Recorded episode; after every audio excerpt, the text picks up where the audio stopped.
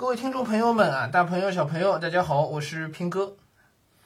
呃，今天呢，我看到我们群里面有家长反馈啊，说我们的这个《古文观止》的文本和我的那个实际呃讲解朗读的版本呢有出入啊，这里头有错，呃，还挑出十个地方。哎，我去看了一眼，呃，这个呢是这样的啊，呃，大家手里拿到的这个文本呢，呃，不能叫错啊，呃，我讲的部分呢也不能叫错。哎，那为什么会不一样呢？这个我需要解释一下啊，嗯，但我解释之前，我得先承认啊，就是前后两者不同啊，我讲解的东西和送到大家手里的这个电子文档不一样，这个肯定是我们的错啊，这是肯定的。呃，但是两个版本本身我们都不能认为叫错啊，这个我需要解释一下。呃，是这样的，呃，所有的这个古代文献，尤其是这些文学作品，包括唐诗啊，诗词歌赋文啊。呃，都遇到都会遇到一个问题，就是在流传的过程当中呢，因为种种种种的原因，嗯，可能会出现这个这个表述上的差异，版本上的一个一个不同，啊，这是一件没有办法避免的事情，嗯，除非是特别特别有名的篇目，呃，可能这类问题呢就被校对的完全没有问题。而且那得是短一些的，短一些的唐诗，那可能会校对的完全没有问题。稍长一些的文章，嗯，恐怕这一类的问题都会存在。尤其像王勃的这个《滕王阁序》这一类的这个这个骈俪文，骈俪文，因为古时候是没有印刷机的，所以呢，一篇文章要流传下来，唯一的方式是什么？是传抄，这是唯一的方式。OK，传抄。嗯，也没有其他的媒体可以去保留它，对吧？什么拍照之类的，通通都没有啊，所以只能传抄。那么传抄的时候呢，就很难避免的会出现两种情况。第一呢，是会出现错漏，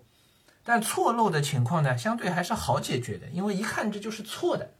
以讹传讹相对比较少一些，总归啊，所以呢，错呢是很容易，相对容易被发现的。那么还有一类那个会会出现不一致的情况呢，就是。呃，有意或无意的进行了一些呃删改，或者是添改都有可能，都有可能。比如说大家拿到的这个呃《古文观止》的这第一篇《滕王阁序》啊，就遇到一个问题：第一句“南昌故郡，洪都新府”，啊，但是我讲的版本呢是“豫豫章故郡，洪都新府”，对不对？其实是同一个意思，完全是同一个意思。南昌故郡和豫章故郡讲的就是同一个地方，就是南昌府。这我节目里一开篇就讲了，啊。嗯，可是为什么会有这个差别？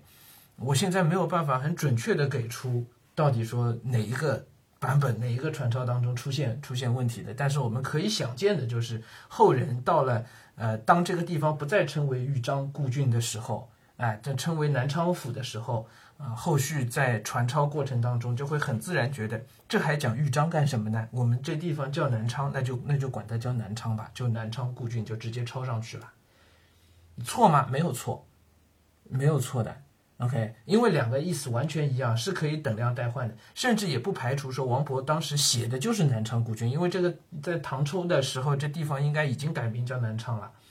啊。可可能就是后人在传抄过程当中有点画蛇添足，会觉得，哎，嗯，以前这地方古名汉朝不是应该叫豫章吗？所以我们应该改改它叫豫章故郡啊。传抄的时候又给它抄回成豫章。啊，违背了王勃的本意，也完全有可能，也是完全有可能的。OK 啊，所以这个确实是没有办法讲所谓叫叫对错的问题。呃，还有一些这类的传抄错误，不论是有意还是无意啊，这类是呃版本流转当中最常见的错误啊。呃，另外还会有一些呢，是一些单字单词。那么也存在这个情况，就是后世传抄的人呢，会觉得，哎，这样会好一点。有些也不是光传抄，有些可能是老师在讲课的时候，会觉得，哎，这个好一点，我就私自就把它改了吧，没有经过任何人允许可啊，那就自己去改了。而实际上，这些文章是没有所谓的这个标定的官方版本，不存在这个官方版本的。一定要讲官方版本，那就是我们现在拿到的这个大的出版社的这个版本，也许可以认为比较官方一些。我因为手上现在没有多个版本的《古文观止》，我比对不了。但是我有一个感觉，是我们如果拿了中华书局版、上海古籍版都去做比对的话，很可能我们会发现这些版本也不一样，相互之间也不一样，很可能啊。比如说《滕王阁序》，当时就有就有这么一个问题，就是它最后一首诗是不是放进去，不同版本操作是不同的。啊，我现在在家里手上没有这个《古文观止》，但是我手里有其他的这个呃古代文言文的这个选选册、选集的书，有一本就是朱东润先生的。书我现在还没没放在手边，朱东润先生的版本，但是一个繁体字的版本，这个版本里就没有滕王阁诗的诗没有放进去，所以最后一句什么洒潘江青陆海那句是有的，但是我我我也是今天看到大家截过来的图，我才知道就是呃可能是上海古籍的那个版本当中没有滕王阁诗，啊就放进去了滕王阁诗，那么后面他就把那句洒潘江青陆海给去掉了，啊把那句去掉了，就直接。呃，四云俱成就好了，然后就就就接那首诗了。那么这这样一篇文章也是完整的，也没有问题的，对吧？我觉得王勃就是醒过来，他也不会觉得这么改改的不对，那不可能。OK，啊，所以嗯，只能说大家这个版本就就就各自保留。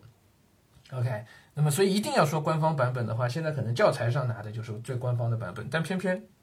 就这个文章是教材里没有的，啊，所以就很难讲到底哪个叫叫。这个 正确的版本了，那么版本之间的这种出入和差异就只能是保留了。OK，我手里这本朱东润的版本，在那个朱东润先生在后面做注释的时候呢，其实很多地方都提到了，说这个地方也做什么，也做什么。比如说还有一个出入是时旬休假，是吧？时旬休假，呃，但是给大家的那个版本上打的是时旬休暇，空暇的暇。是吧？哎，这两个字其实是可以通假的。时旬休假什么意思？就是国家放假，哎，放你一个旬休啊，那么叫休假。那么休暇呢，就是指空闲下来了，放假了，空闲下来，意思是完全一样的，意思是完全，但是用的字不同。时旬休暇，那么这里边其实又有很多笔墨官司了。哎，到底是休暇还是休假？到底这两字算不算通假？说实话，我刚才直接脱口而出，我说这个算通假，也不一定是最最严谨的表述。对这两个字是不是能通假，其实背后又有很多学术的这个争论的。OK 啊，那么这也是告诉向大家呈现这其中的一些复杂性啊。OK，那我这个不是找借口啊，因为我们实际上，嗯，是我们的这个过失啊，就实际应该讲的版本和发给大家的电子版应该要保持一致的啊，这是这是我们的问题。但是没做到呢，也请大家理解，就是因为我们现在同事和我不在一个空间下办公，我呢在家，而且我手里其实是我的问题，你知道，我用的是朱东润先生的繁体字的版本，这个版本我自己在讲的过程当中，我我我发现它有一些 好像跟我以前背的版本不太一样，其实我自己已经发现了，但是我手上又没有那个上海古籍版的。《古文观止》不在我手上，在办公室里边。那我现在没办法，我讲的时候就还是按照这个来了。而且其实我在网上也找了，网上我找到的倒是那个时旬休暇的版本。哎，那跟朱东润先生不一样。其实我我自己也也做了一个采信，就我到底选谁？那我当时想法是，即便和我自己背的不太一致，但是我绝对相信朱东润先生，所以我就就完全按照朱东润先生的版本再给大家讲。OK，我们选给大家的那个文字呢，倒是我们一位相关负责的同事啊，应该他手上是有那个上海古籍的，嗯，这个 《古文观止》的，所以他那个可能是上海古籍上的一个正式的版本，嗯，所以出了这样一个乌龙，也跟大家道个歉啊。那我们后面会再去协调这件事情啊，就尽量大家都用一样的文本，好吧？用一样的，因为我们这事情其实是呃同事和我说是分开来做的啊，是分开来做的。好，我知道了，我们我们马马上调整，好吧，马上调整。下一篇里面，我们就保证讲的内容和大家拿到的电子版是一致的啊，保证一致。